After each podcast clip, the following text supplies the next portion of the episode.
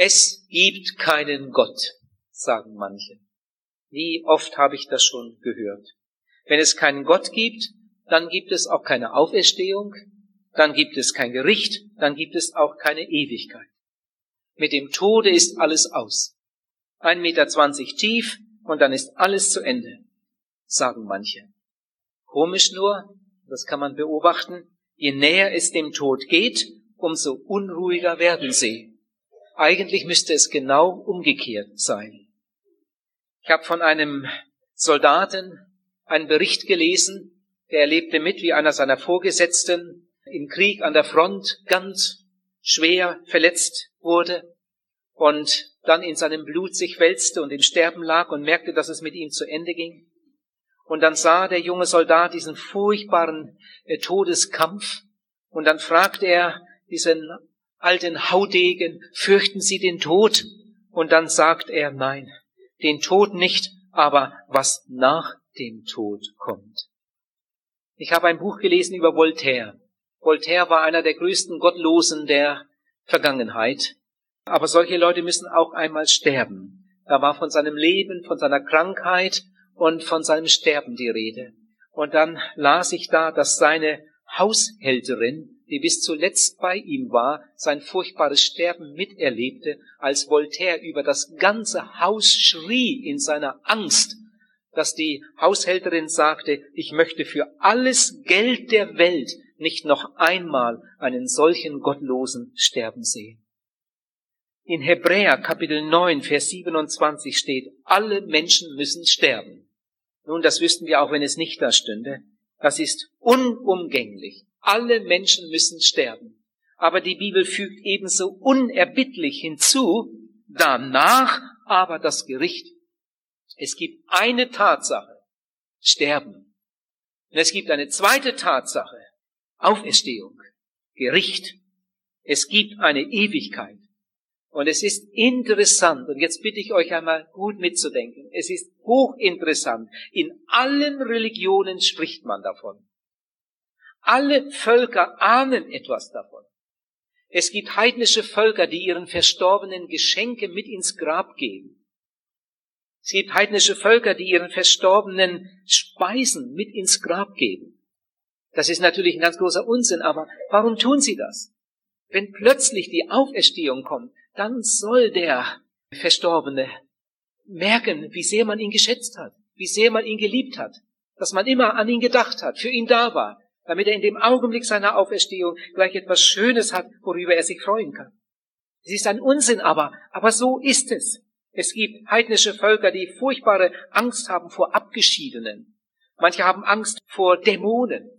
Wenn jemand stirbt in dem Ort, dann äh, werden Feste gefeiert, dann werden Opfer gebracht, wird alles Mögliche getan, um den Geist zu versöhnen. Manche haben Angst, dass jetzt der Verstorbene aus dem Jenseits heraus sich irgendwie rächen könnte für irgendetwas Böses. Man hat Angst vor ihm. Man hat Angst vor Geistern, vor Dämonen. Jetzt möchte vielleicht jemand sagen, naja, das sind ungebildete Leute, die, wenn die in Deutschland aufgewachsen wären, würden sie nicht so etwas glauben. Das sind ungebildete Leute. Deshalb glauben die so etwas und glauben an, ans Jenseits. Frage die Dichter und Denker der Vergangenheit, frage die Klugen und Weisen aller Zeiten. Sie alle haben sich intensiv mit dem Jenseits beschäftigt, haben sich über Ewigkeit Gedanken gemacht, darüber geredet und darüber geschrieben. Ich weiß, dass vieles, was sie gesagt und geschrieben haben, falsch ist. Aber dass sie sich überhaupt so damit beschäftigen und darüber reden und darüber schreiben, das zeigt, dass in dem Menschen ein Urwissen ist. Eine eine Urahnung. Obwohl wir beim Sündenfall, durch den Sündenfall vieles verloren haben, in der Bibel steht, dass in dem Menschen nichts Gutes ist. Wir sind durch den Sündenfall von Gott getrennt. Aber dieses Wissen, dass es auf der anderen Seite auch noch etwas gibt, das steckt einfach irgendwie in jedem Menschen, dieses Urwissen, diese Urahnung. In der Bibel steht, ähm, dass Jesus, der Sohn Gottes, gekreuzigt wurde auf Golgatha ans Kreuz genagelt wurde und dass an demselben Tag noch zwei andere gekreuzigt wurden. Das waren zwei Schwerverbrecher. Die hingen dann auch am Kreuz, der eine auf der linken Seite, der andere auf der rechten Seite. Jesus hing ungefähr sechs Stunden lebend am Kreuz. Und in diesen sechs Stunden ist eine ganze Menge geschehen. Es hat auch Gespräche gegeben. Und der eine Verbrecher hat am Kreuz sein verkehrtes Leben erkannt und darüber Buße getan und hat sich noch am Kreuz bekehrt, kurz vor seinem Sterben. Jesus um Gnade gebeten. Und dann sagt Jesus, der Sohn Gottes, zu dem sterbenden Verbrecher, der sich gerade, der gerade Buße getan hatte, du wirst mit mir im Paradiese sein.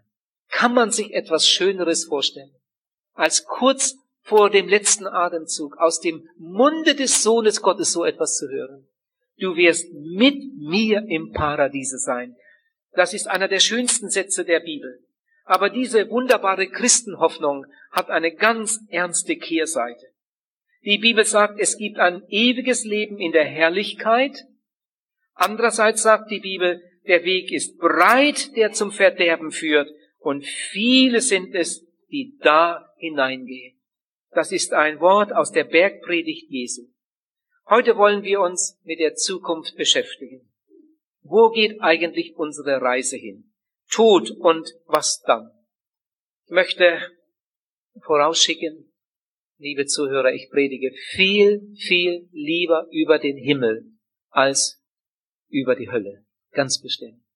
Aber heute Abend möchte ich etwas mehr über die Hölle sagen. Wir haben alle schon so viel über die Liebe Gottes gehört. Wir haben manches über den Himmel gehört, über Gottes wunderbaren Pläne. Wir sollten eigentlich uns alle äh, darauf freuen und, und sollten entsprechend leben. Stattdessen fragen die allermeisten Menschen überhaupt nicht nach Gott und gehen ihre eigenen Wege. Was wird die Folge davon sein? Die Bibel spricht sehr viel, sehr oft an vielen Stellen über Saat und Ernte. Die Bibel vergleicht diese Welt mit einem Ackerfeld. Und die Bibel vergleicht uns Menschen mit Pflanzen. Und die Bibel spricht von einer großen Ernte, die am Ende einmal kommen wird.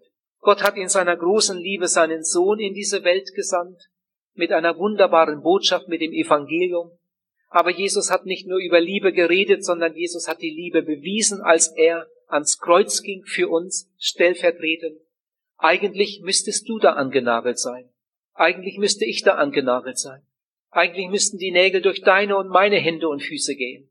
Aber Jesus Christus, der Sohn Gottes, der nie eine Sünde getan hat, hat unsere ganze Sündenschuld stellvertretend auf sich genommen und ist stellvertretend mit unserer Sünde beladen ans Kreuz gegangen und hat sein Blut, sein Leben als Lösegeld gegeben für uns, für eine ganze verlorene Welt. Jesus hat gesagt, ich bin die Tür. Wer durch mich eingeht, wird leben. Jesus ist der Heiland der Welt. Jesus ist der Retter der Welt. Jesus ist die Tür. Jesus ist der Weg. Jesus ist das Brot vom Himmel. Jesus ist das Wasser des Lebens. Jesus ist das Licht der Welt. Jesus ist alles. Wer ihn hat, der hat das Leben, steht in der Bibel. Ein Dichter sagt, für alle Welt ist Rettung da im Gnadenstrom von Golgatha. Theoretisch könnte die ganze Menschheit gerettet werden. Theoretisch könnte jeder einzelne Mensch gerettet werden. Jesus starb ja nicht nur für die Sünden einiger Menschen, für einige, für einige besonders ausgesuchte Menschen. Jesus starb nicht nur für die Juden, Jesus starb nicht nur für die Katholiken, sondern Jesus starb für jeden Menschen. Und wenn der schlimmste Sünder der ganzen Welt heute Abend hier säße, und er würde heute Abend im Gebet zu Jesus gehen und ihn bitten, vergib mir meine Sünde, würde Jesus von einer Minute auf die andere ihm all seine Schuld vergeben. Und wenn dieser Mensch dann sagen würde, Herr Jesus, und jetzt nehme ich dich im Glauben an als meinen Erretter, dann würde dieser Mensch in dem Augenblick ein Kind Gottes werden, wiedergeboren werden, gerettet für alle Ewigkeit. Theoretisch könnte jeder Mensch gerettet werden. Darf ich gerade einmal fragen, sag, bist du schon gerettet? Hast du das Angebot, das Gott uns in Jesus Christus macht, schon für dich angenommen? Kannst du von einem Tag erzählen, an dem das passiert ist? Oder mit deiner ganzen Sünde und Schuld im Gebet zu Jesus gekommen bist, ihm das abgegeben hast? Kirchen können nicht retten, Religionen können nicht retten, Menschen können nicht retten, kein Heiliger, kein Apostel, kein Prophet, kein Papst kann retten. Nur Jesus ganz allein. Sag, hast du ihn angenommen als Retter? Die meisten haben es nicht getan. In Matthäus Kapitel 7, Vers 19 steht, ein fauler Baum wird abgehauen und ins Feuer geworfen. Es gibt gefährliche Irrlehrer. Einige sagen, es gibt überhaupt keine Auferstehung. Davon gibt es eine ganze Menge. Die sagen, mit dem Tod ist alles aus. Tod ist tot. Es gibt überhaupt keine Auferstehung. Dann gibt es andere Irrlehrer, die sagen, doch eine Auferstehung gibt es. Es gibt eine Auferstehung, aber es gibt kein Gericht und keine Verdammnis. Dann gibt es andere Irrlehrer, die sind noch schlimmer. Und in letzter Zeit kommen immer mehr davon, die sagen, es gibt eigentlich überhaupt keinen Tod. Die sagen, wenn ein Mensch das durchmacht, was wir Tod nennen, dann geht er in Wirklichkeit nur hinüber in eine andere, wunderbare Wirklichkeit.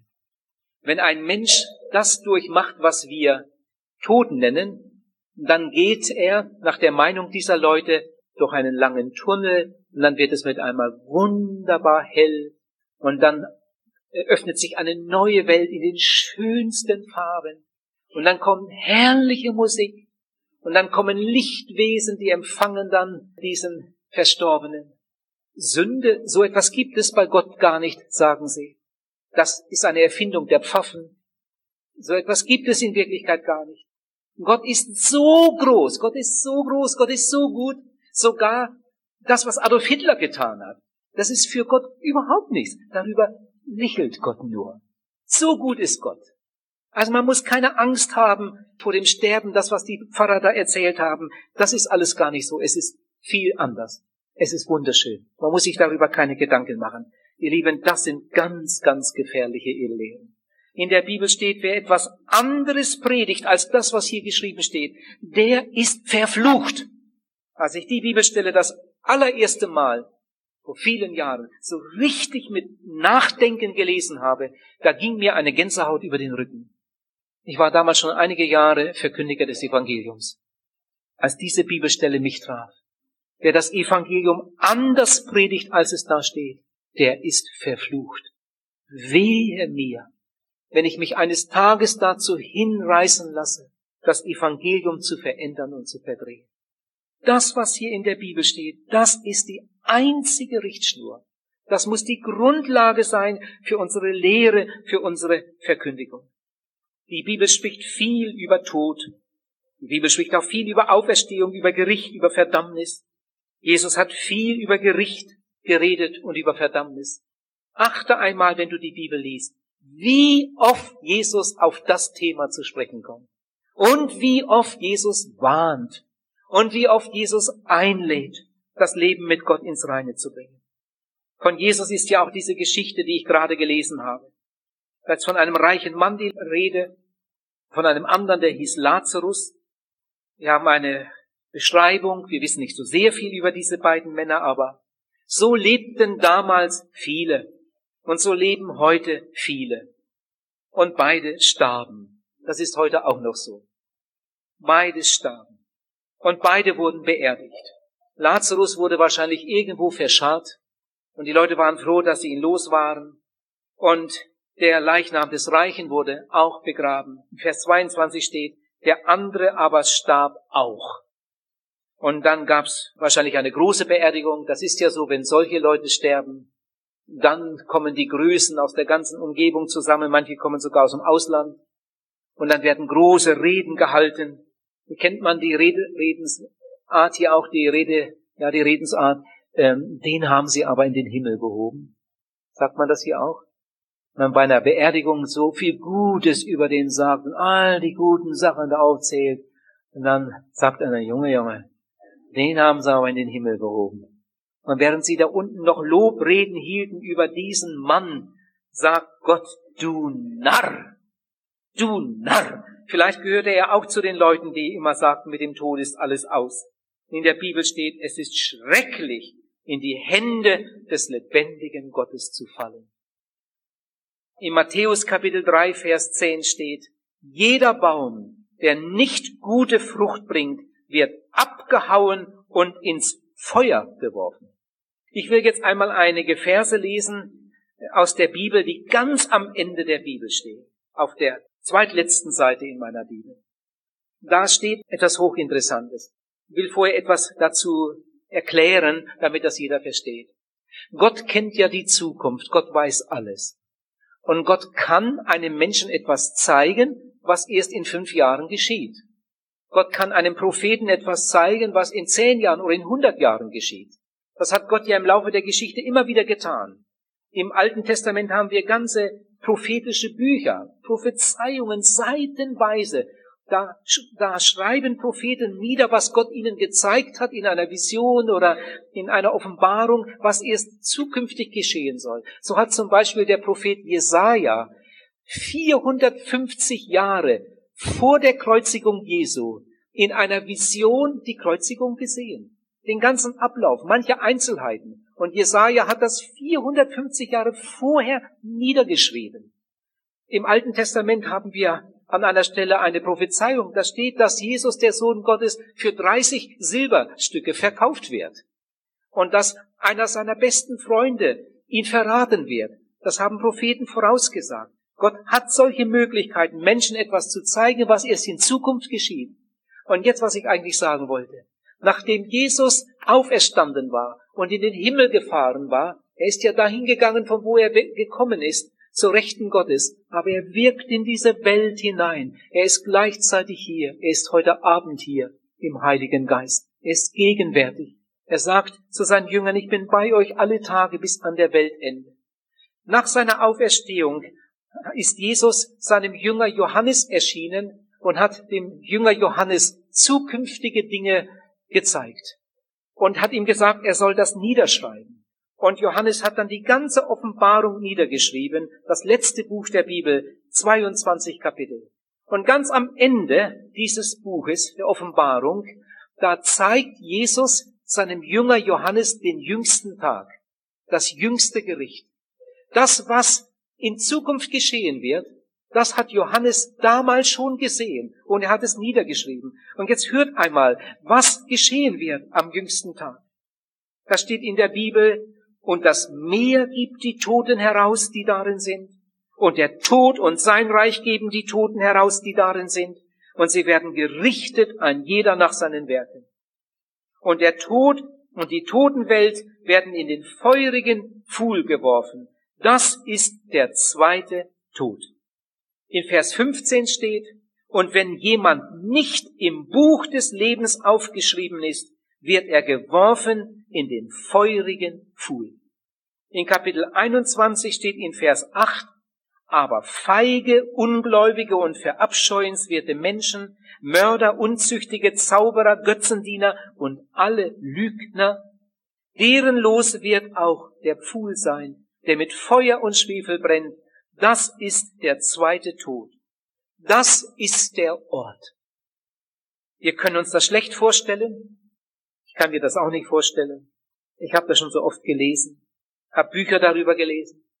Ich predige sogar darüber. Aber ich muss das zugeben, ich kann mir das auch nicht vorstellen. Auf alle Fälle ist es ein Ort des Grauens. Ein Ort des Grauens. Es gibt viele Leute, Spötter, die machen darüber Witze. Mir tut das immer richtig weh, wenn ich so etwas erlebe. Da macht jemand einen Witz über Petrus. Wenn ihm das Wetter nicht gefällt, dann schimpft auf Petrus, hat wohl schlechte Laune, als ob Petrus auch nur das Geringste mit dem Wetter zu tun hätte. Es gibt Leute, die machen Witze über den Heiligen Geist. Also das finde ich dann ganz, ganz schön. Jesus spricht einmal darüber, wie gefährlich das ist, wenn jemand den Heiligen Geist lästert. Es gibt Menschen, die machen Witze über den Heiligen Geist. Es gibt Menschen, die machen Witze über die Hölle kommt ja sehr oft vor. Plötzlich in irgendeinem Gespräch, in einer Bierrunde, kommen sie auf das Thema zu sprechen und dann sagt einer, naja, da treffe ich ja dann alle meine Kumpel wieder. Die müssten ja dann auch da sein. Das wird ja interessant, dann geht das ja weiter. Und ein anderer sagt dann, du, da haben wir dann keine Heizölsorgen mehr. Da ist es dann immer schön warm. Und dann grühlen sie wieder los. Es wird ganz anders sein. Jesus sagt, es ist ganz anders. Der Verlorene schreit, ich leide Pein in dieser Flamme. Jetzt möchte vielleicht jemand sagen, du aber Flamme, das ist doch Quatsch. Irgendwo hat mich jemand gefragt, ein junger Mann, Herr Pals, unter uns, ganz ehrlich, bitte ganz ehrlich, glauben Sie, dass in der Hölle eine Flamme brennt? Bitte sagen Sie mir ganz ehrlich, was Sie denken. Er sagt, das ist unlogisch. Sagen Sie, glauben Sie das wirklich? Ich will euch sagen, was ich glaube. Ich glaube, Gott hat viele Feuer. Ich glaube, Gott hat viele Feuer. Das steht zum Beispiel in Matthäus 3, Vers 11. Da sagt Johannes der Täufer, der Vorläufer von Jesus Christus, er sagt, es wird einer nach mir kommen und kommt einige Erklärungen. Und dann sagt er, der wird euch mit dem Heiligen Geist und Feuer taufen. Da kommt das Wort Feuer vor. Später, nachdem Jesus aufgetreten war und predigte, sagte Jesus einmal in einer Predigt, Lukas 12, Vers 49 steht das, ich bin gekommen, um ein Feuer anzuzünden, und was wollte ich lieber, als dass es schon brennen würde. Da ist auch von einem göttlichen Feuer die Rede. Dann gibt es eine ganz interessante Stelle in der Apostelgeschichte, Kapitel 2, Pfingsten. Pfingsten waren die Jünger Jesu zusammen in Jerusalem. Sie hatten eine Gebetsversammlung und mit einem Mal geschah etwas. Etwas Unbegreifliches. Der Himmel ging auf und der Geist Gottes kam vom Himmel. Es kamen Flammen, die konnte man sehen. Die konnte man sehen. Die Leute, die drumherum standen, da waren viele beim Fest Tausende. Die konnten das sehen. Die Flammen kamen und diese Flammen setzten sich auf die Jünger. Aber den Jüngern sind nicht die Haare verbrannt. Man sah die Flamme auf ihrem Haupt, aber ihnen ist nicht die, die Haut verbrannt. Gott hat viele Feuer. Im Alten Testament haben wir eine Stelle, Mose war in der Wüste, hütete die Schafe seines Schwiegervaters Jethro und eines Tages erlebte er etwas, etwas Eigenartiges. Er ist da mit seiner Herde unterwegs und dann sieht er, dass da in einiger Entfernung ein Dornbusch brannte und ich glaube, Mose hat sich geärgert. Da gibt es so wenige Bäume, so wenige Büsche. Vielleicht hat er gedacht, ist wohl eine Karawane durchgekommen, die haben hier ein Feuer gemacht, haben das nicht gelöscht und vom Wind ist das jetzt weitergegangen da in dem dürren Gras. Jetzt brennt die ganze Hecke da auch noch weg. Schade. Mose geht zu diesem Strauch. Vielleicht wollte er das Feuer löschen. Und als er so in die Nähe des Dornbusches kommt, da kommt mit einem Mal eine Stimme aus dem Feuer. Die Stimme kam nicht aus einer Wolke. Die Stimme kam nicht vom Himmel, sondern die Stimme kam aus dem Feuer. Und diese Stimme rief Mose. Und Mose fiel auf sein Angesicht. Und dann redete Gott aus dem Feuer mit Mose. Und als Mose endlich wieder wagte hinzuschauen, da sah er, der Dornbusch hat sich überhaupt nicht verändert. Der ist überhaupt nicht verbrannt. Da brannte ein Feuer, aber das war ein anderes Feuer. Der Dornbusch stand immer noch da. Wir lesen etwas weiter in der Bibel, dass Mose das Volk Israel dann aus Ägypten führte. Sie hatten eine Verheißung, durch die Wüste sollten sie in das gelobte Land ziehen.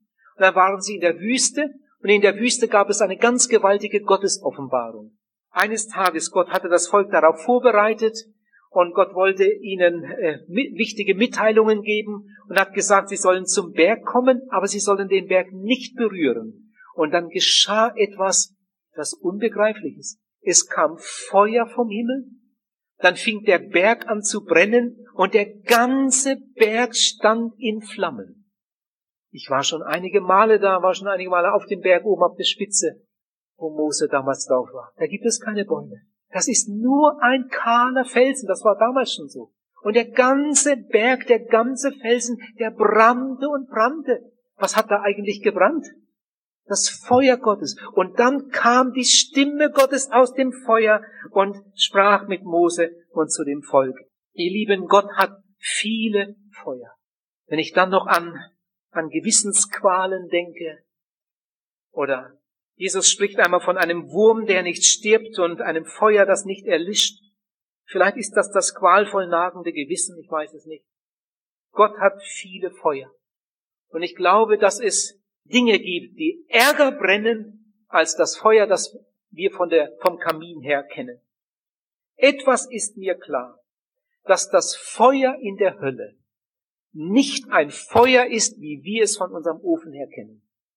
Wenn wir ein Feuer hier anzünden, dann kann man sich daran wärmen. Feuer macht warm. Aber Jesus sagt von dem Feuer in der Hölle, da wird Heulen und Zähneklappen sein. Wenn wir hier ein Feuer anzünden, dann wird es hell. Dazu macht man ja manchmal ein Feuer, um einen Raum zu erhellen. Jesus sagt, in der Hölle ist äußerste Finsternis. Das muss ein Feuer sein, das wir nicht kennen. Eine andere Art von Feuer. Und ich denke bei mir, ich sage euch jetzt einfach mal meine Meinung, ich denke bei mir, dass Jesus dieses Bild gebraucht hat. Es ist auch ein Bild. Dass Jesus dieses Bild gebraucht hat, um uns damit ein ganz klein wenig heranzuführen an diese unheimliche Tatsache der Verlorenheit. Wenn du dir nur die Handfläche verbrennst, weil du aus Versehen auf eine glühende Herdplatte gefasst hast, wie ist das schrecklich? Wie schrecklich muss das sein, wenn ein Mensch von Gott getrennt ist, von Ewigkeit zu Ewigkeit. Und der Rauch ihrer Qual steigt auf von Ewigkeit zu Ewigkeit, sagt die Bibel. Und sie haben keine Ruhe Tag und Nacht. Ich glaube, dass der Himmel viel schöner ist, als ein Mensch sich den vorstellen kann. Und ich glaube, dass die Hölle viel schlimmer ist, als ein Mensch sich das vorstellen kann. Dazu fehlen die Worte. Dazu fehlt uns das Verständnis, um, um das zu begreifen. Aber wir haben viele Bilder in der Bibel und wir sind eingeladen, den Weg zum Himmel einzuschlagen. Lieber Zuhörer, auf welchem Weg bist du? Wohin bist du unterwegs? Wo wirst du einmal deine Ewigkeit zubringen? Welche Empfindungen werden Menschen haben, die dort aufwachen? Welche Wünsche werden sie haben? Welche Reaktionen? Ich denke, sie werden erst einmal ganz verwirrt sein. Was ist los? Im nächsten Augenblick werden sie wahrscheinlich furchtbar erschrocken sein, weil sie mit einmal merken, es gibt eine Ewigkeit. Es gibt eine Ewigkeit. Das, was ich auf der Erde gehört habe, das stimmt. Es gibt eine Ewigkeit. Es ist wahr. Der Reiche wird zum Beter. Muss man sich mal vorstellen. Ich weiß nicht, ob der auf der Erde mal gebetet hat. Der Reiche wird zum Beter. Und zu wem betet er? Das ist auch interessant. Er betet nicht zu Gott, sondern er betet zu einem Heiligen, also wenn je einer ein Heiliger war, dann Abraham. Ich glaube, er war der größte Heilige, den es je gegeben hat. Die Bibel stellt uns ihn vor als den größten Glaubenshelden. Vater Abraham. Er betet zu einem Heiligen und der Heilige antwortet, wir können nicht helfen.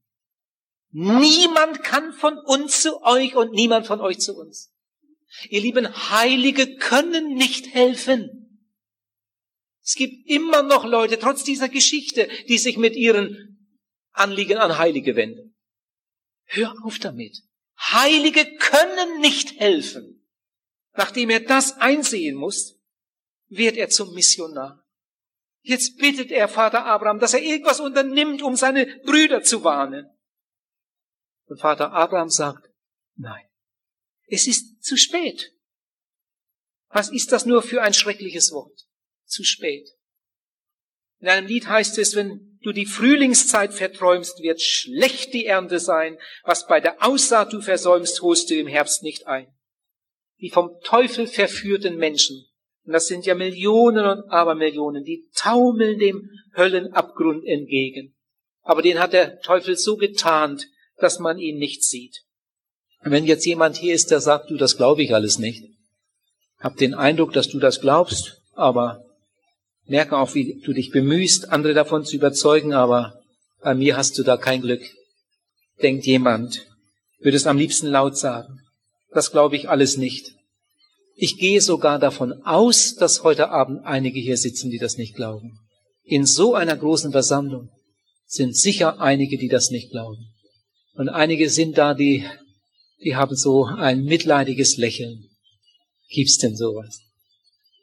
Das glaube ich alles nicht. Lieber Freund, gerade darum gehst du verloren. Das ist ja dein Problem. Wer glaubt, wird selig, steht in der Bibel. Wer nicht glaubt, der wird verdammt werden. Das ist ja gerade dein Problem. Daran gehst du ja zugrunde.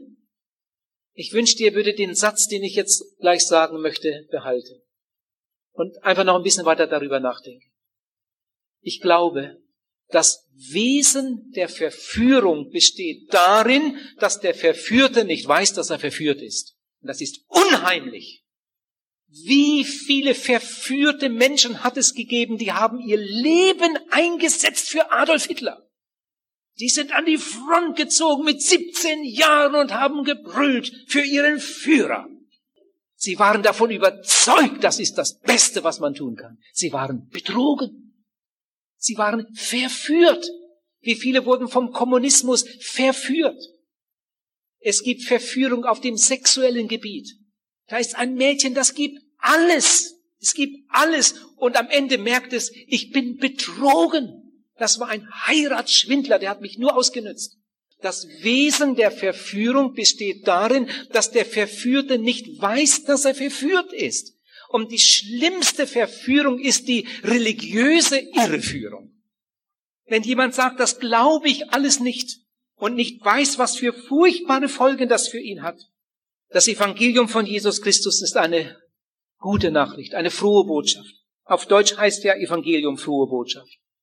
Aber das Evangelium ist nicht nur eine frohe Botschaft. Das Evangelium ist auch eine Drohbotschaft. Es ist beides. Wer Gnade predigt ohne Gericht, der hat Schlagseite. Der predigt nur die halbe Wahrheit. Das Evangelium von Jesus Christus ist eine frohe Botschaft. Es hat nie jemand etwas Schöneres gesagt. Man kann nichts Besseres sagen und hören als das Evangelium von Jesus Christus. Aber es hat auch nie jemand etwas Ernsteres gesagt als das Evangelium von Jesus Christus. Es gibt einen Weg zum Leben. Du musst ihn nur wählen. Es gibt einen Weg zum Gericht und zum, äh, zur ewigen Verdammnis. Und diese beiden Wahrheiten werden uns im Evangelium gesagt. Ein schottischer Pfarrer sagt in diesem Zusammenhang, wer mir von einem Gott der Gnade spricht, ohne in ihm auch den Gott des Gerichtes zu sehen, den halte ich ohne Zögern für einen Dummkopf seiner Einbildung. Mit der biblischen Botschaft hat das jedenfalls nichts zu tun. Jesus sagt in Lukas Kapitel 13, wenn du dich nicht bekehrst, wirst du umkommen. Von wegen, wir kommen alle, alle, alle in den Himmel. Jesus sagt in Johannes Kapitel 3, wer nicht von neuem geboren ist, kann das Reich Gottes nicht sehen. Ihr Lieben, es gibt keine Hoffnung für den unbekehrten Menschen. Was ist Bekehrung? Das habe ich in diesen Abenden schon öfter erklärt. Ein Mensch hat seinen verlorenen, sündigen Zustand eingesehen und kommt im Gebet zu Jesus Christus und bittet ihn um Vergebung aller seiner Sünde. Das ist Bekehrung. Und dann nimmt er Jesus Christus auf im Glauben in sein Herz und Leben und wird wiedergeboren zu einer lebendigen Hoffnung, wird ein Kind Gottes. Aber wer das nicht erlebt hat, der ist verloren. Es gibt keine Hoffnung für den Unbekehrten. Auf ihn wartet nur, und ich sage es jetzt mal so in der Reihenfolge, auf ihn wartet Tod, und jetzt sage ich mal, wie es beim Unbekehrten weitergeht. Auferstehung, Gericht, Verurteilung Verderben, Verdammnis, Hölle, ewige Nacht, ewige Trennung von Gott. Das wartet auf den unbekehrten Menschen. Jesus spricht von Hölle und Qual. Und das Wort Hölle kommt im Neuen Testament 23 Mal vor. Warum wird das so oft erwähnt von Jesus und von seinen Jüngern? Wenn das so unwichtig wäre. Du kannst heute Vorträge hören, christliche Vorträge noch und noch. Nachdem du den Zehnten gehört hast, hast du das Wort Bekehrung immer noch nicht gehört. Und über die Hölle hast du auch nichts gehört. Über die Möglichkeit, dass man verloren gehen kann, hast du auch nichts gehört. Wir haben heute weithin eine so einseitige Verkündigung. Und viele Leute sind so falsch informiert, weil man ihnen überhaupt nicht die ganze Wahrheit gesagt hat. Nochmal zum Anfang zurück. Jemand sagt, mit dem Tod ist alles aus. Wenn mir früher jemand so etwas gesagt hat, als ich noch jünger war, und dann konnte ich mich ereifern und dann kam ich mit meinen Argumenten von wegen, mit dem Tod ist alles aus. Und wenn heute mir jemand sagt, du, mit dem Tod ist alles aus, dann bleibe ich ganz ruhig. Und dann sage ich ihm, du, Stück weit hast du recht. Stück weit hast du recht. Du musst nur ein bisschen anders sagen. Mit dem Tode ist vieles aus. Dann stimmt es. Mit dem Tode ist vieles aus. Da gibt es keine Fürbitte mehr. Da gibt es keine Einladung mehr zu einer christlichen Veranstaltung. Da gibt es keine Möglichkeit mehr, sich zu bekehren. Da gibt es keine Möglichkeit mehr, wiedergeboren zu werden. Mit dem Tode ist das aus. Da ist keine christliche Veranstaltung mehr. Da ist kein Ruf zur Entscheidung mehr. Da gibt es keine Sündenvergebung mehr. Das ist dann aus. Mit dem Tode ist vieles aus. Die Bibel spricht über Ernte. So wie der Bauer im Herbst auf den Acker fährt und seine Ernte einbringt.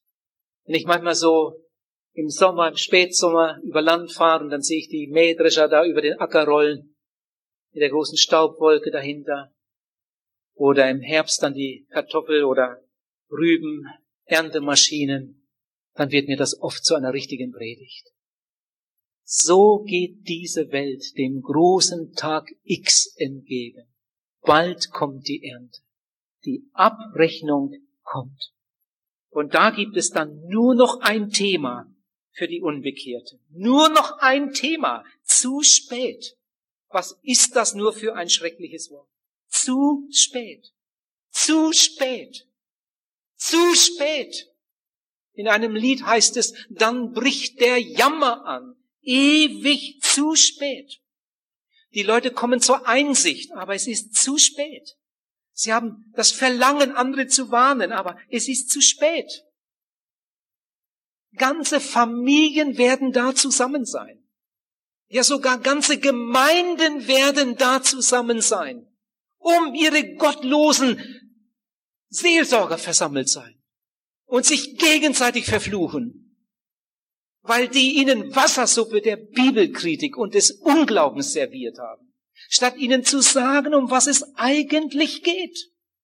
Was gibt es heute nicht alles für komische, fromme Unternehmungen, wenn man an die Sekten denkt, die das Wort Gottes so total verdrehen und dieses Kauderwelsch dann den Leuten anbieten und die Leute geben ihr Geld und was weiß ich nicht dafür aus und erleben nie eine Bekehrung erleben nie eine Wiedergeburt. Sie werden nie wirkliche Jünger Jesu. Sie haben nur irgendeine Religion, für die sie sich einsetzen. Und das, um was es eigentlich geht, das haben sie nicht.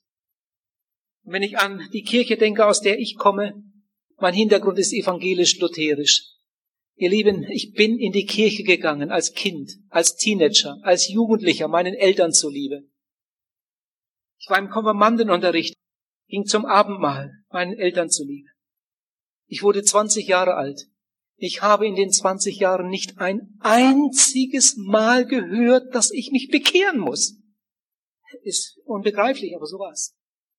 Ich habe nicht ein einziges Mal gehört in den 20 Jahren, wie ich gerettet werde, wie ich ein Kind Gottes werde. Ich weiß natürlich, dass es auch evangelisch-lutherische Pfarrer gibt, die das mit Feuereifer predigen und Menschen zu Jesus führen und Konfirmanden in den Konfirmandenfreizeiten für Jesus gewinnen. Das gibt es auch. Aber bei uns war das so. Und das ist schlimm. Und so gibt es so viele Menschen, die einfach an dieser Wahrheit vorbeileben. Manche werden dort sein, die haben die besten Predigten gehört, aber sie haben sich nicht bekehrt. Wie viele Menschen könnten längst bekehrt sein, aber sie sind nicht bekehrt. Ich glaube, heute Abend sitzen auch einige hier, die könnten schon lange bekehrt sein. Ich weiß natürlich, dass viele von euch, wahrscheinlich die meisten bekehrt sind. Aber ich könnte mir gut vorstellen, dass heute auch manch einer hier sitzt, der könnte schon lange bekehrt sein, den hat Jesus schon einige Male gerufen. Vielleicht schon vor Jahren. Vielleicht schon in deiner Jugend. Hast du gemerkt, eigentlich sollte ich mal ganze Sache machen mit Jesus. Und du hast es einfach nicht getan. Wie viele werden einmal in der Ewigkeit sein, verloren sein. Die hat Gott einige Male gerufen, aber sie haben nicht gewollt. In Römer 2 steht, Ungnade und Zorn, Jammer und Herzeleid wird über alle die kommen, die in der Sünde weiterleben, obwohl sie die Wahrheit gehört haben. Im ersten Thessalonicher Brief Kapitel 1 steht, wenn der Herr Jesus mit seinen mächtigen Engeln vom Himmel kommt, wird er mit flammendem Feuer alle diejenigen richten, die der Heilsbotschaft des Herrn Jesus nicht gehorchten. Ihr Lieben, das habe ich mir doch nicht ausgedacht. Das ist doch nicht meine Erfindung. Ich würde nie so etwas predigen, wenn das nicht in der Bibel stünde. Das hat Jesus gesagt. Das haben die Apostel gesagt. Und wenn jetzt jemand sagen würde, ach, das ist ja ein Märchen, dann ist das genauso, als wenn du sagst, Jesus ist ein Märchenerzähler, Petrus ist ein Märchenerzähler und Paulus ist ein Märchenerzähler. Glaubt das ja nicht. Aber Jesus ist kein Märchenerzähler, sondern Jesus ist der Sohn Gottes, der die Wahrheit gesagt hat, die ganze Wahrheit und nichts als die Wahrheit. Ach, es gibt so viele Bibelstellen, die über Auferstehung und über Gericht reden. Vor ihm werden die Knie beugen, alle, die zum Staube hinabfuhren, steht im Psalm 22.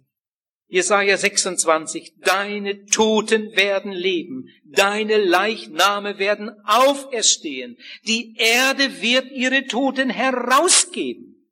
Und nochmal Offenbarung Kapitel 20, Vers 13. Und das Meer gibt die Toten heraus, die darin sind, und der Tod und sein Reich geben die Toten heraus, die darin sind, und sie werden gerichtet, jeder nach seinen Werken. Und der Tod und die Totenwelt werden in den feurigen Pfuhl geworfen. Das ist der andere Tod. In Daniel Kapitel 12 steht, die Menschen, die im Staube liegen, werden auferstehen. Die einen zum ewigen Leben, die anderen zur ewigen Schmach und Schande. Jesus sagt in Johannes Kapitel 5, Vers 28, alle, die gestorben sind, werden die Stimme des Sohnes Gottes hören und sie werden hervorkommen. Die einen zum Leben, die anderen zum Gericht. Aber jetzt noch einmal die andere Seite. In Hesekiel Kapitel 33 steht, Gott will nicht, dass der Sünder in seiner Sünde sterbe, sondern dass er sich bekehre und lebe.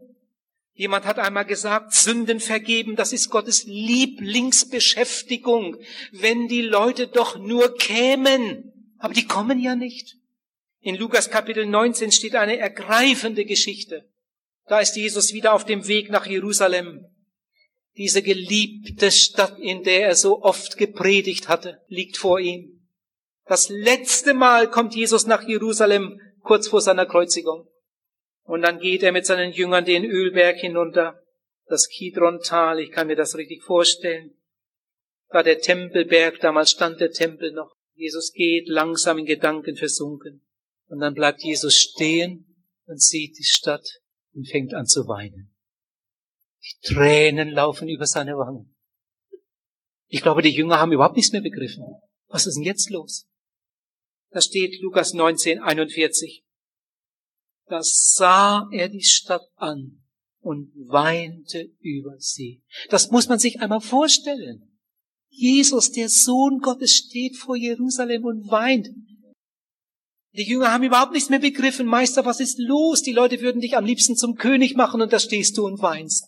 Warum weinst denn du? Jesus sagt, Jerusalem, Jerusalem, wie oft hab ich dich sammeln wollen, wie eine Henne ihre Jungen sammelt unter ihren Flügeln. Aber du hast nicht gewollt, von wegen nicht gekonnt, nicht gewollt.